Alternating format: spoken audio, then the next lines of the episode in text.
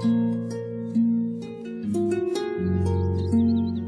Boas-vindas, vamos pensar um pouco. Somos Matheus e Lincoln e esse é o 15 para uma. É um quadro do Peripacast onde conversamos com um pesquisador sobre sua opinião em assuntos do cotidiano. Nesse episódio contamos com a participação especial de Bruna Rocha. Ela é jornalista e fundadora da plataforma Semiótica Antirracista, mestre e doutoranda em comunicação e culturas contemporâneas pela Universidade Federal da Bahia, onde investiga a partir de uma interlocução entre comunicação e psicanálise os modos mediatizados de subjetivação em circulação no Instagram. Seu percurso em psicanálise é a sua atual história de amor, que teve início com a análise pessoal e a partir da relação com o próprio sintoma passou a estudar teoria psicanalítica e hoje está em vias de aproximação com o Fórum de Campo Lacaniano.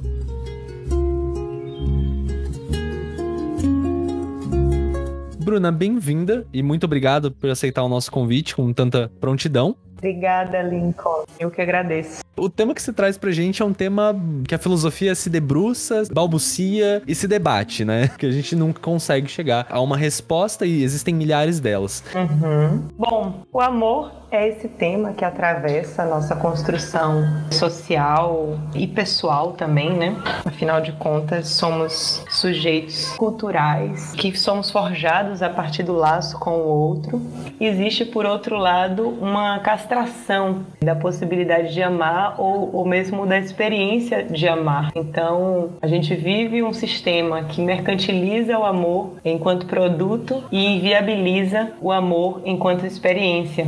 É um tema extremamente batido, assim, do ponto de vista até mesmo banalizado, é, do ponto de vista da cultura, da cultura popular. Então, nos romances, as novelas, a gente vê aí é, uma enxurrada de, de, de discursos que, inclusive, nos constituem também, né? Acabam se emaranhando, se enraizando na nossa experiência de vida, porque a gente é forjado nessa teia, nessa teia de linguagem, como diz o Eliseu Veron, fragmentos de um tecido, nesse tecido social que é tecido por linguagem, por palavras. O amor foi naturalizado durante muito tempo a partir de um padrão do amor romântico ou do amor cortês, como diria alguns da filosofia, na psicanálise também, mas que sempre teve aí correndo às margens abordagens outras que pensam o amor a partir de outros paradigmas. Com certeza, perfeita. Amor, ele é um tema muito complicado, né? Como eu tinha mencionado no começo. A gente tá no momento político, social, bastante vulnerável em relação ao que a gente clama por amor, em os momentos que a gente clama por amor, várias facetas que o amor representa também socialmente, solidariedade, enfim, e além também dos estigmas diversos que a gente enfrenta em relação ao amor monogâmico e todos esses micro temas que a gente encontra dentro do amor. Por onde a gente começa nessa conversa de hoje, Bruna? Por qual ótica a gente vai olhar para esse amor? Por uma ótica, antes de tudo, não toda.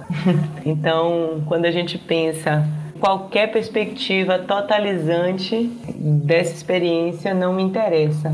A gente parte de uma ótica não toda, que é um, um lançamos um olhar. E eu, eu acho que esse, esse convite surgiu muito a partir do curso, né, que eu estou propondo. Eu estou propondo um mini curso de nome Amor e Política, um percurso conceitual de Lacan Bell Hooks, em que eu vou convocar essas duas abordagens, a meu ver, subversivas, para uma reflexão sobre o amor que não deixa de impactar a nossa forma de amar. Não só pensar, o amor é muito mais complexo, né? Pensar o amor ou pensar sobre o amor não nos livra de, de vivê-lo em sua intensidade, em sua dimensão do real, né? Que é o que, que Lacan chama de real, é aquilo que nos atravessa a revelia da nossa vontade, a revelia da cultura, a revelia de tudo. Então, o amor ele tem uma dimensão sim é feroz, uma dimensão pulsional na nossa experiência, mas também tem um conjunto de desdobramentos sociohistóricos e políticos também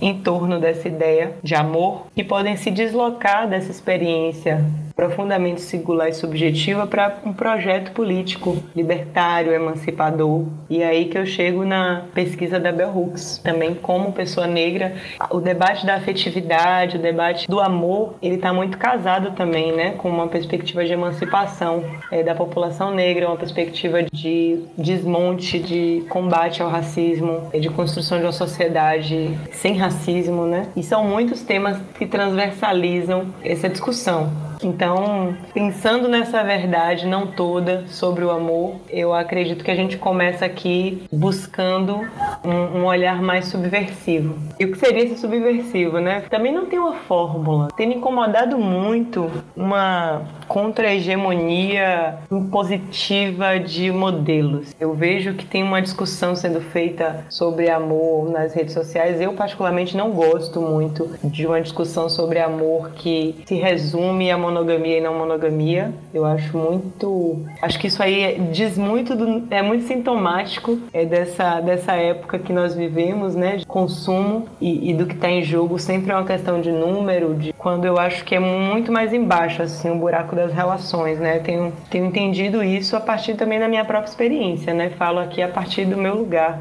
Então o amor, o amor é central na minha vida, sempre foi. Desde a sua falta até a sua exacerbação. A experiência de falta do amor que muitas pessoas vivem, a experiência de uma certa dificuldade com as vivências do amor ao longo da, do, do período ali constitutivo, da infância, né? É, é algo que gera uma demanda também muito grande. Então eu chego na análise por amor. É o amor que me leva para análise, para o setting analítico, para o divã.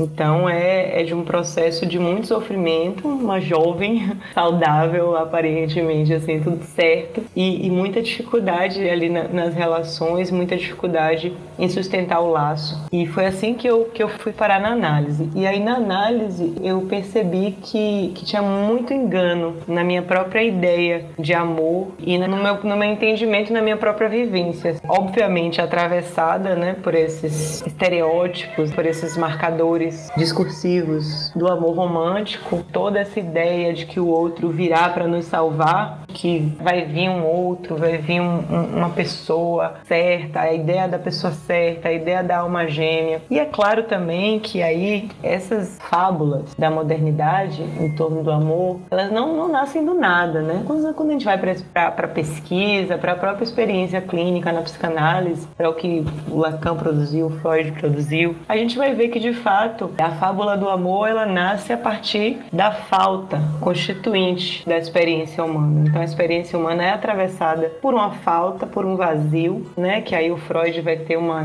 visão ali muito pautada na questão da do Édipo, né? Da relação com a mãe. É, o Lacan já vai trazer mais uma leitura a partir da, da experiência entre real, simbólico e imaginário. Sim, existe essa falta, existe esse, essa falta que atravessa a experiência humana. Então, de algum modo, o amor, ele, ele tá ali, né? Ele tá num, numa tentativa de, de, de, suprir essa falta. Ele tá ali numa tentativa de... Ele, ele tá relacionado com essa falta, na verdade, né? Tem esse amor por, por demanda e esse amor, a fábula do amor romântico, que vai prometer, supostamente, de fato, complementar essa falta. É aí que nasce o mito da alma gêmea. E esse mito da alma gêmea, ele é baseado da, do mito lá do Aristófanes, de que antigamente o ser humano ele tinha três é, sexos, né? Feminino, masculino e, e, hermafrodita, e de repente, a partir de uma maldição, um, algum deus corta eles, ele no meio, e aí as partes ficam vagando por aí em busca da sua cara metade. Então, bebe um pouco daí esse mito do amor romântico, da alma gêmea, de que uma relação ideal, uma relação boa, é a relação do encaixe encaixe perfeito. E esse, na verdade, a, a busca por esse encaixe perfeito é, é a,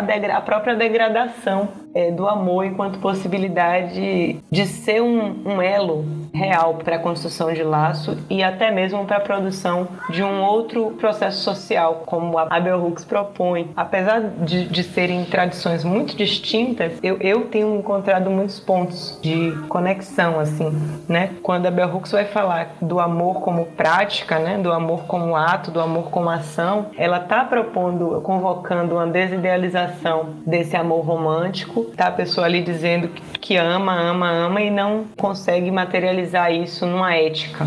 Então, tem ali na, na proposta da Bell Hooks, é, tanto no, no, no É Tudo Sobre Amor, quanto no, no texto que eu recomendo para todo mundo, que é o Vivendo de Amor, ela está convocando muito mais do que uma prática, ela está provocando uma ética, ela está convocando uma ética, né? Uma ética do amor. E o que, que é essa ética do amor? Que são essas ações também, né? Não, não são ações que são para comprovar alguma coisa. Ações como nós pensamos a ação nesse sistema capitalista, nessa ética do consumo que vivemos. Ação esperando reação, ação para barganha, ação que eu te amo e por isso eu faço tudo por você e para que você me dê algo ou faça algo. E não é essa a pegada da Hooks. A Hooks está falando do amor como prática, mas é uma prática profundamente imbricada com uma ética, uma ética de coletividade, de respeito, de lidar e conviver. Tem uma, um trecho interessantíssimo que eu acho até que eu, que eu sugeri. É, o livro não está aqui na minha frente agora, mas que ela vai falar sobre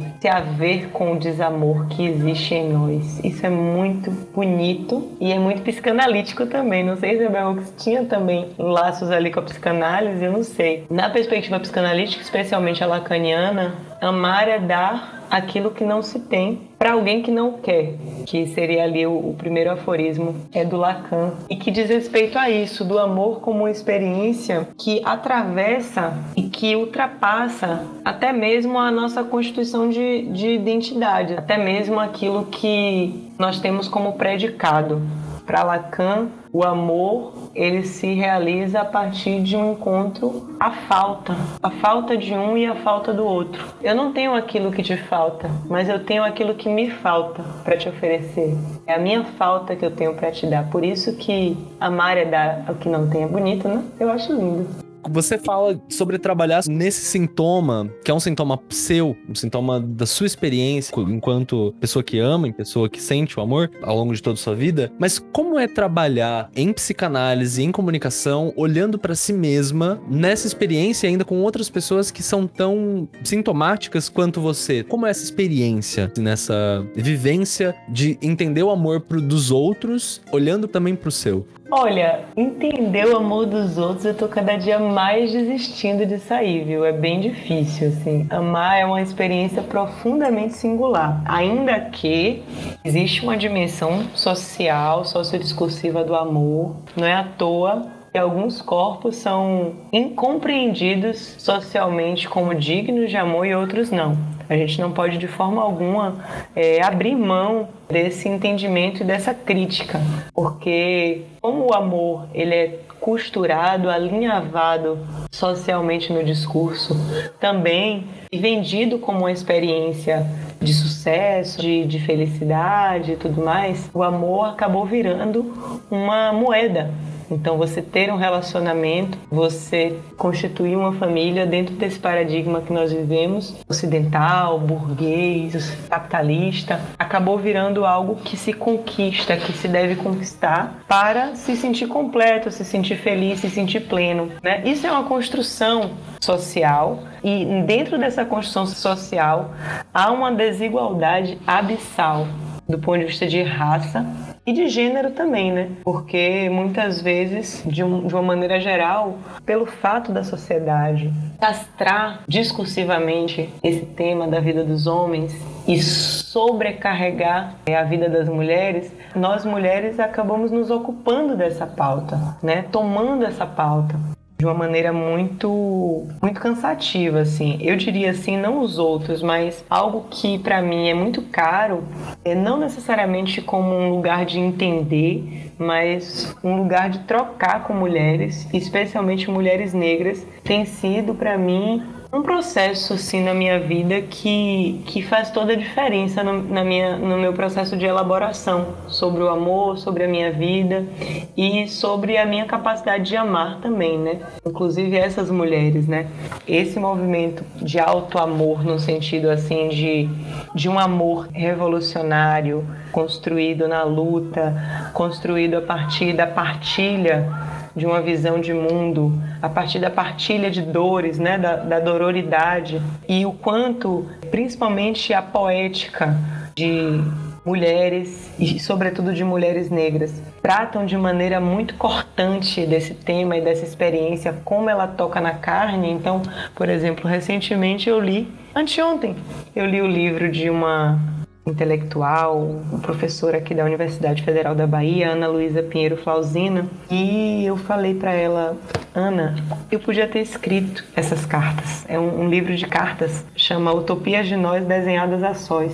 E tem de fato, se há um reconhecimento, se há um processo de identificação tão forte nessas narrativas que circulam da experiência amorosa, significa que há um traço de fato de organização do social que acaba atravessando essas experiências tão íntimas e singulares. Então, é algo que não dá para perder de vista, mas é a contribuição da psicanálise na minha vida, né? A nossa capacidade de agência sobre esses padrões, sobre essas repetições que nos cercam e aparecem às vezes até que nos amaldiçoam, porque já estão aí há tanto tempo e, e que nós reproduzimos às vezes de maneira inadvertida, que de fato a gente pensa, nossa, que, situa que sensação de impotência. Então é isso, é, tá inviabilizado, essa sociedade é ruim demais, é, as mulheres negras tendem a ficar sozinhas, for mulheres negras intelectuais mais ainda, e tal, e tal, e tal. E isso pode levar no lugar de muita dor e também de paralisia. Então eu acho que não necessariamente uma perspectiva de entender mas a partilha, é por isso que eu acho tão importante ter, ter espaços falando sobre o amor, que o amor esteja nessa agenda, nessa agenda política, nessa agenda pública, porque ter espaços para falar sobre isso, para colocar isso na fala, para trazer nossas angústias para a palavra, eu acho que é muito importante para que a gente consiga alinhavar novas experiências, né? novas possibilidades, alternativas. E isso não significa um amor absolutamente idealizado, né? Não podemos sair de uma idealização para outra. Amar, como você mesmo disse, é complexo, é complicado, porque diz respeito à nossa falta, diz respeito a um lugar muito íntimo de cada um e a forma como nós nos conectamos com o outro. E isso sempre vai ser complexo, mas a gente acredita que desmontando alguns, desmontando alguns mitos, esvaziando alguns padrões, a gente tem pode pode abrir né, um vir a ser muito mais imprevisível e inovador do que o que a gente tem hoje. Porque o que a gente tem hoje está tão fadado ao que já era que a gente inviabiliza a nossa própria ideia do vir a ser. Então, e aí eu gosto muito do que o Lacan traz, né, sobre isso, né? E o que faz o amor de fato acontecer é uma conexão entre o vazio, entre o que falta em mim, o que falta em, em você. E se cada experiência também demanda uma singularidade, eu não posso ter a mesma caixinha, a mesma forma, a mesma fórmula a priori. Isso não é amar. Amar é estar disposto a construir um algo com alguém. Não esse é o meu jeito e venha quem me aceitar. Isso não existe. Só, só vem quem aceitar quem estiver disposto a se descaracterizar enquanto sujeito. E, portanto, dificilmente haverá laço. Você tem uma pessoa mandando e a outra obedecendo, e a outra abdicando da sua posição de sujeito seguindo. Dificilmente isso será sustentável. Embora até que se sustenta, a gente vê aí padrões é bem complicados de relacionamento desses modelos hegemônicos que acabam se mantendo, né? Mas vai saber por que também se mantém, né? A base de quê? E aí só cada um para dizer.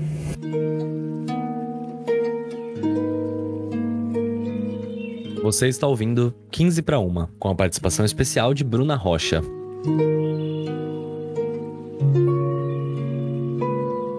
É, a gente teve alguns episódios também que falaram um pouco sobre biopolítica, sobre necropolítica no Brasil, inevitavelmente falando sobre racismo institucional. E, e aí, recentemente, a gente teve um caso, um, um reality show brasileiro, de uma mulher negra também que sofreu alguns gatilhos, dado algumas, algumas consequências, e surgiram inúmeras publicações no Instagram, Facebook, sobre justamente esse tema que você mencionou algumas vezes, que é a solidão da mulher negra. Uhum. Como você mencionou, alguns corpos eles são menos amados, eles tendem a ser menos menos amados e mais solitários. Como a gente visualiza eh, esse impacto social tão grande, isso falando numa visão um pouco mais psicanalítica, nessas pessoas? Como essa falta de amor, essa negação de amor afeta a construção de amores possíveis futuros?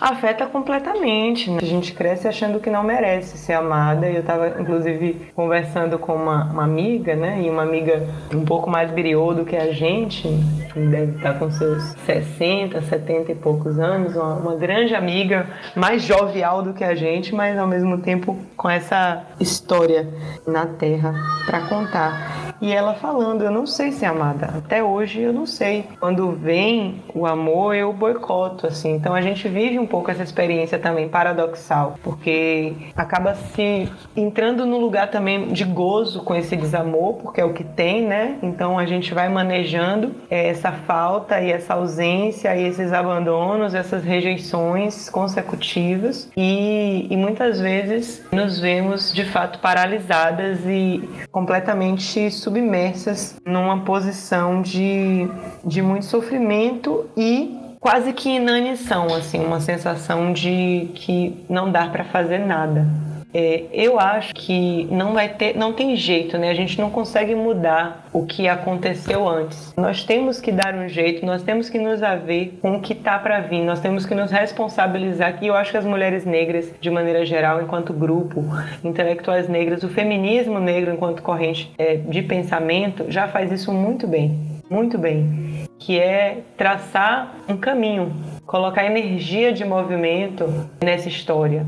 Então, por um lado, eu acho que as consequências são enormes, mas existem outras águas rolando, existem outras águas correndo por esse rio. E existem águas também de quem tá de da gente se haver se haver com essa solidão, inclusive a partir desse lugar de solidão produzir um outro jeito de fazer laço. E, e, e é muito duro, é muito duro ter que construir algo da dor, muito duro ter que construir algo do sofrimento.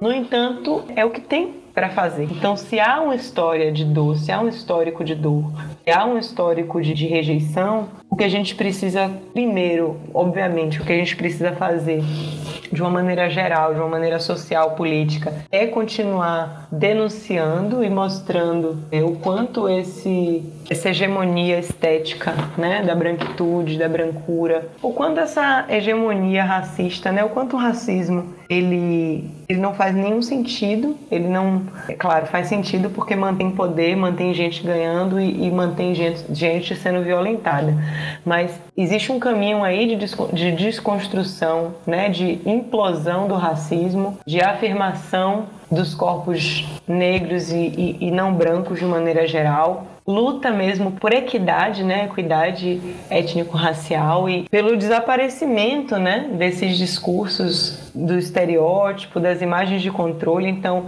há um, uma luta histórica para subverter essas imagens de controle, que inclusive tem trabalhos importantíssimos, é como a tese branca para casar, mulata para F e pretas para trabalhar, né? Então permanece ainda, persiste ainda no imaginário essas imagens de controle e essas imagens de controle sobre as mulheres negras vão se movimentando. Então a Patrícia Hill Collins vai, vai trazer ali no, no livro Feminismo Negro que ela tem sobre qu quantas imagens de controle circulam, inclusive as imagens positivas, né?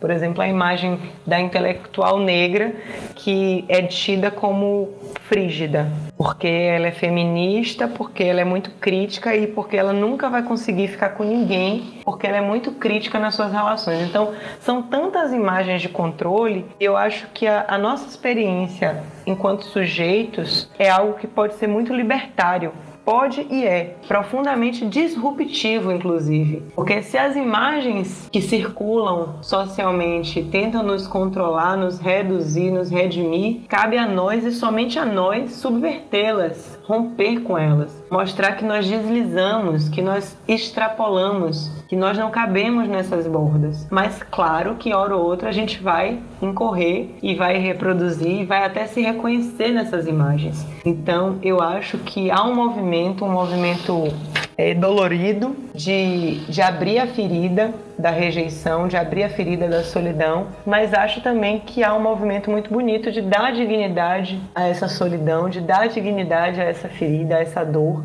e fazer dela um esteio, uma cama onde nós possamos forjar novas experiências e acreditar coletivamente e singularmente também que nós podemos amar e ser amadas. A questão do amor, dentro desse ponto de vista social, ela de fato vai ser muito demarcada racialmente no Brasil e em outros lugares do mundo, mas a verdade é que, para além dessa questão, tem muita experiência fracassada, digamos assim. A experiência hegemônica do amor, ela fracassa não só para a população negra, que não.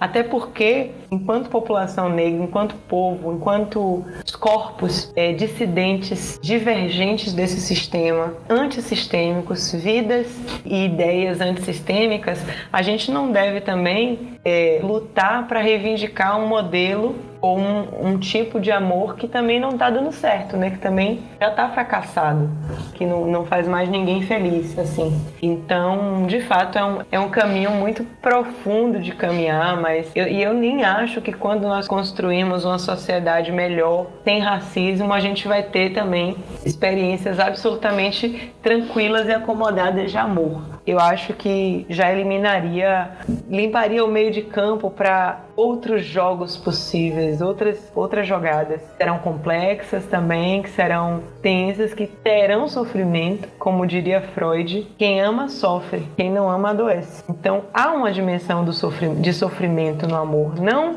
desse sofrimento religioso, do sacrifício e tal, mas de um sofrimento muito mais profundo, existencial, filosófico. Amar significa olhar para a própria falta e olhar para a própria falta dói. É bom ter essa dimensão, ainda mais como mulher negra falando sobre isso, né? Pra gente dar uma continuidade, a gente tá, de maneira geral, falando de um amor bastante, como você mesma mencionou, não todo, né? Um amor que ele perpassa muitas definições, muitas questões. E recentemente também, uma, uma das redes sociais, também uma pensadora psicanalista do, do Brasil, ela mencionou uma frase que eu fiquei bastante intrigado, na verdade, ainda mais dada a filosofia. Não vou parafrasear, mas é algo como: quem duvida que ama não ama. E aí eu fiquei me questionando sobre essa frase, porque a questão, de fato, ela busca um sentido racional nesse sentimento. Não sei se racional seria a palavra. se você quer saber pode, o que eu acho sobre isso. Sobre... Por favor. Eu nunca duvidei, então eu só posso falar por mim. Eu não, não consigo uhum. universalizar assim, talvez não tenha o acúmulo dela para chegar nessa máxima. Eu diria assim: quem ama sabe que ama, então é quase que dizer a mesma coisa de outro jeito. Agora, claro, existe um engodo do amor, porque o amor tem essa, essa, essa multidimensionalidade, tem essa dimensão da fantasia, tem a dimensão do, do imaginário, tem a dimensão do, da criação, tem a dimensão da projeção.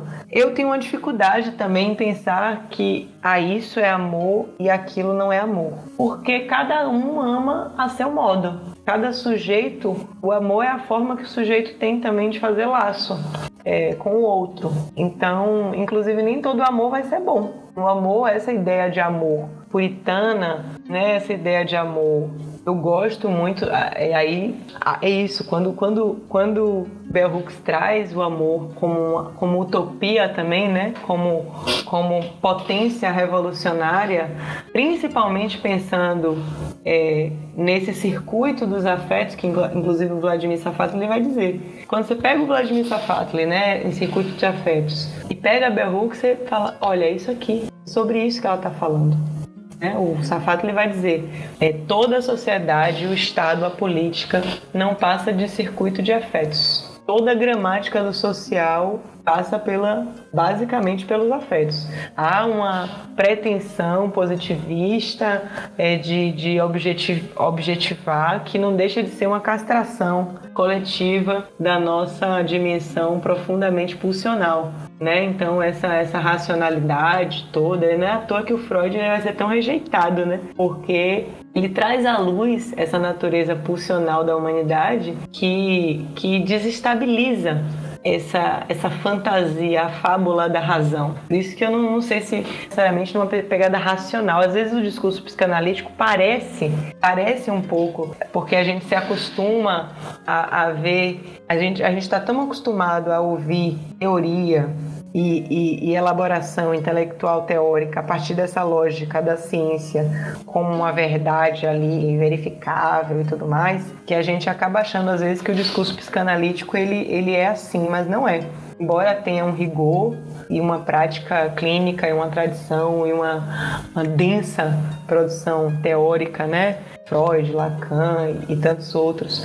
A psicanálise não, não vai pela via, por essa via do racional, pelo contrário, essa via da, de racionalizar o amor nada mais é do que um, uma forma de recalcar provavelmente uma dimensão profundamente desestabilizadora que, que esse sentimento, que essa emoção, essa paixão está ali desempenhando na vida desse sujeito. Então, às vezes o sujeito que, que quer demonstrar uma maior frieza sobre o amor é aquele que mais sente, porque é, é, às vezes é inversamente proporcional, né? É essa coisa da superproteção. Mas assim, eu não sei qual foi esse vídeo, qual foi o contexto que quem duvida que ama não ama, mas eu concordo e eu concordo inclusive numa linha da própria ideia da racionalização. Porque quem duvida que ama, quem tem a capacidade, de fato, quando onde a gente tem a capacidade de trazer para a racionalização é onde o amor não está. O amor não está nesse lugar.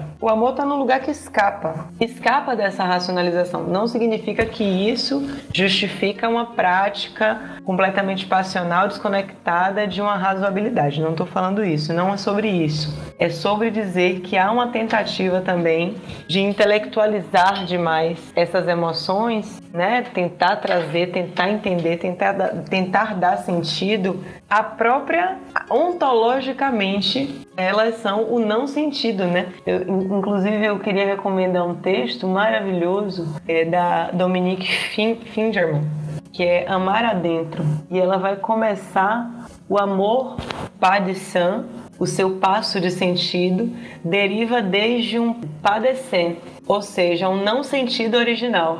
Então não faz sentido essa, essa a, a, a, ideia de tentar fazer sentido, de fato, é quando você vai se afastando do amor e vai tentando construir uma razão sobre aquilo, construir uma justificativa.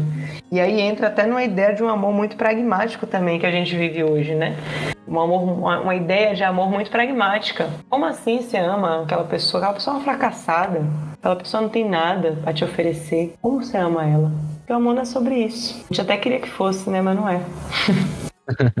Nesse sentido que você diz sobre a racionalização do amor, a filosofia praticada enquanto ser que ama, racionalizando sobre o que sente, decairia nesse âmbito que você mencionou agora? Não, eu digo num sentido mais metafísico, mas pensando no amor enquanto esse objeto de estudo, esse objeto de descrição, essa, essa descrição mesma, fazer esse, esse trabalho de descrever o amor, ele é meio anti-amor nesse sentido, de, da racionalização do amor? Mas não, não é necessariamente. O Freud, ele até tinha um olhar um pouco mais racionalizador.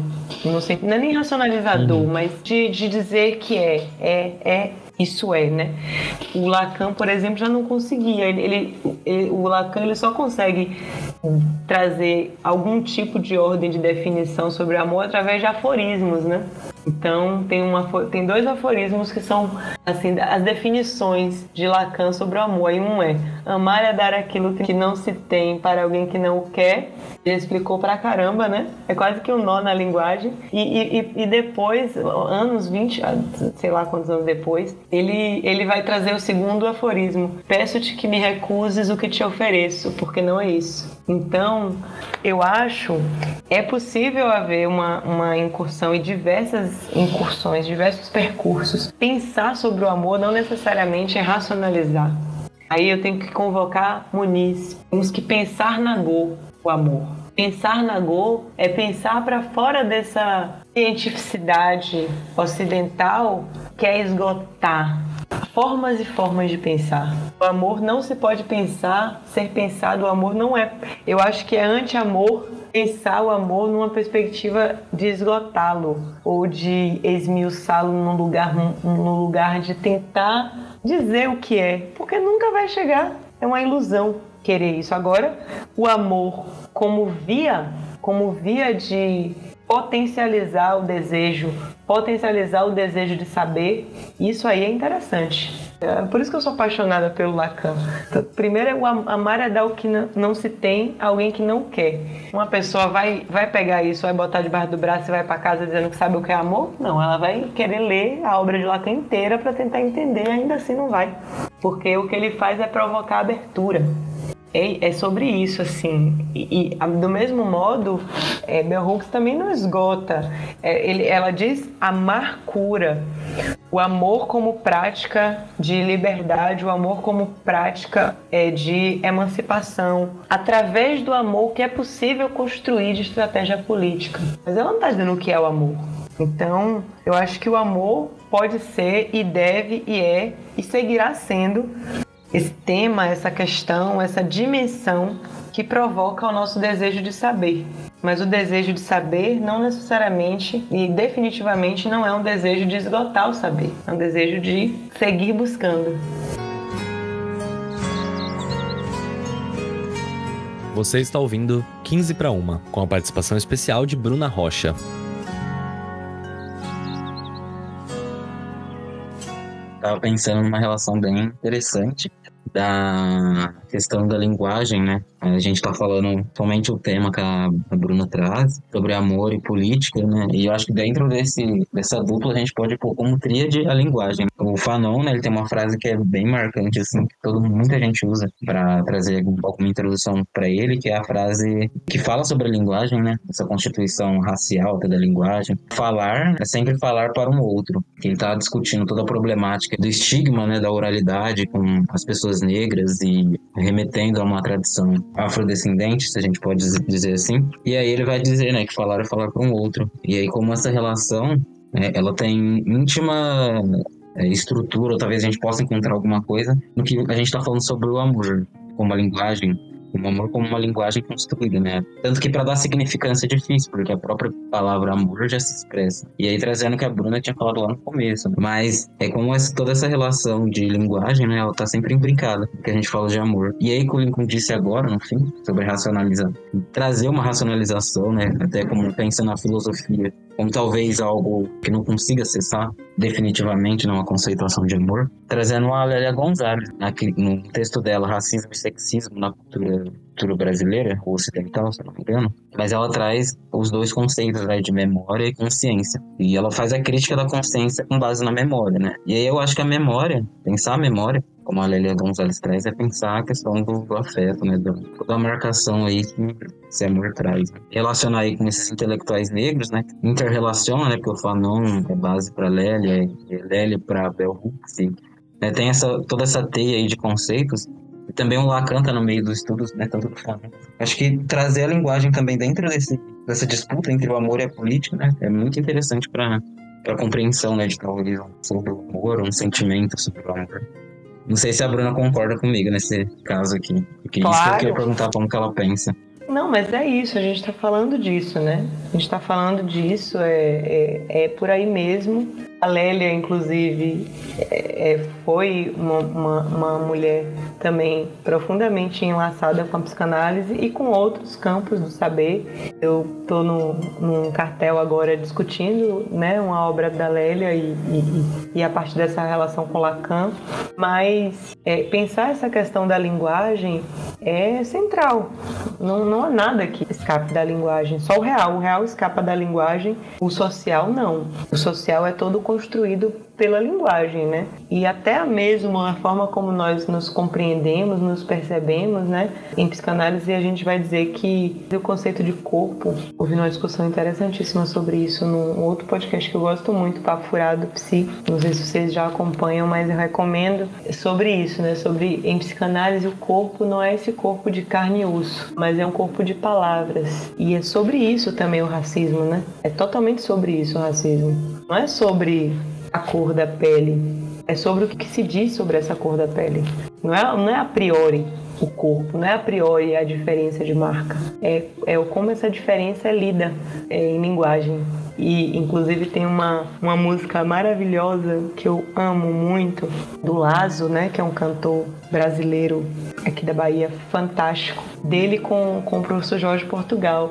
Ele fala: Minha pele é linguagem e a leitura é toda sua. Era, não sei se vocês já ouviram essa música, se chama Alegria da Cidade. E é fantástica, né?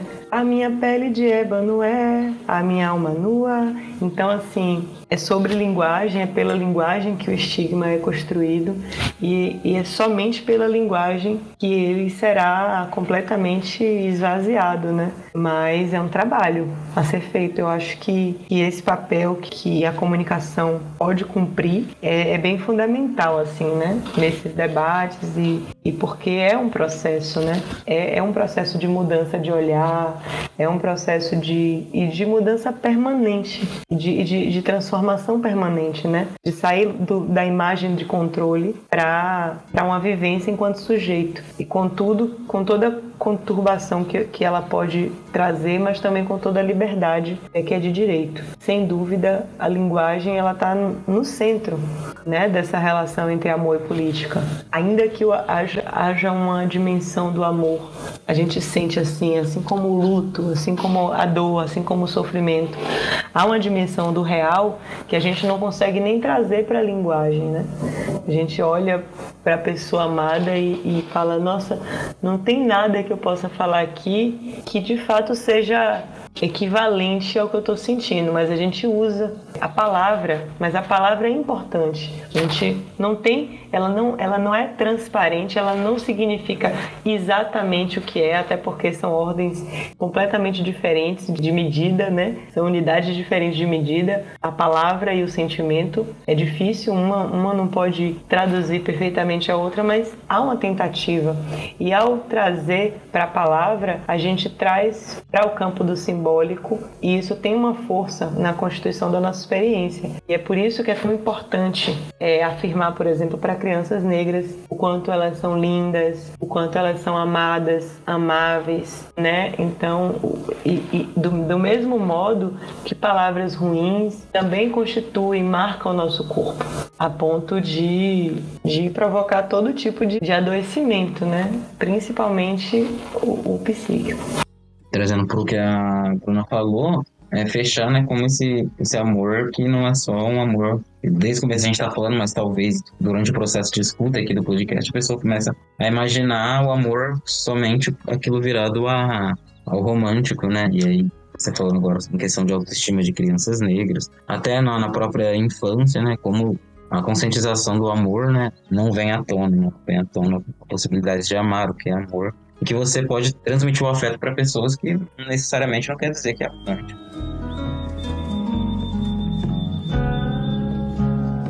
Eu vou agradecer muito, Bruno, a sua participação. Tema, eh, o episódio, de maneira geral, ficou excelente. É um dos episódios mais diferentes, inclusive, se não o mais diferente que a gente já trouxe pro Peripacast. Foi o primeiro que a gente pôde, acho que, conversar um pouco e, e devagar um pouco também sobre um tema que é super atual, super presente, super importante. E eu agradeço mais uma vez imensamente a sua participação. E fica o convite para outras participações, assim que você quiser também. A gente é, pode entrar em contato com a gente, com, com atualizações da sua pesquisa, do seu curso também. Caso você queira conversar mais, fica à vontade. Nossa, eu que agradeço a oportunidade. Enfim, a, a vida vai seguindo caminhos assim, também que a gente bota energia na coisa, porque assim, eu não pesquiso amor, né? Por exemplo, a gente tem aí a Ana Su e a gente tem outras pessoas que pesquisam sobre isso. A, a princípio, eu não há uma pesquisa assim ainda no centro, por exemplo, do meu doutorado, mas pode vir a ser. Essa aventura que eu me lancei fazer esse curso, né? Quando o episódio sair já vai ter acontecido,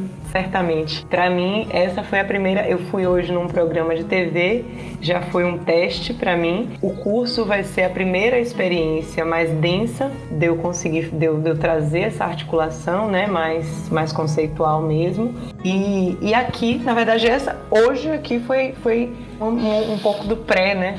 Do que eu vou, do que eu tô pensando em levar para o curso. Claro que lá é com uma coisa um pouco mais direcionada, mas assim, agradecer, dizer que eu fiquei super feliz. É, ouvir os episódios, ouvi dois ou três episódios, gostei muito, quero parabenizar, assim, de qualidade mesmo o, o, podcast de vocês, dá para ver que tem uma curadoria aí é, na, nos convidados, nas convidadas, nos temas, um cuidado, um carinho. Adorei, acho que precisamos trazer a filosofia e esses debates é, densos, intensos, profundos é, para esse lugar também, né, dos podcasts, da, dos produtos de comunicação disputar um pouco aí com essa superficialidade contagiante que a gente está vivendo nesse momento. Obrigada, obrigada meninas. Fico até emocionado com, com isso, mas obrigado mesmo. E espero que a gente possa ter ajudado com isso também. E sobre a curadoria, mérito completamente do Amaral. Maravilhoso. Ele que é o nosso cabeça por trás dos convites. Inclusive tá arrasando muito. Mas obrigado mesmo, Bruna. Agradecer também a Bruna por ter topado e trazer esse tema muito interessante aqui pra gente. E agradecer pelo carinho também todo esse, ah, esse episódio repleto de amor aqui. Eu queria só finalizar com uma citação da Ana Flausina, que é, é um pouco sobre política, amor e linguagem, porque é, que ela fala assim: queria eu que só de espada fosse feita essa guerra, mas hoje descubro que não há exército convocado sem amor. Muito obrigado, então, a todos os ouvintes que também nos ouviram até aqui.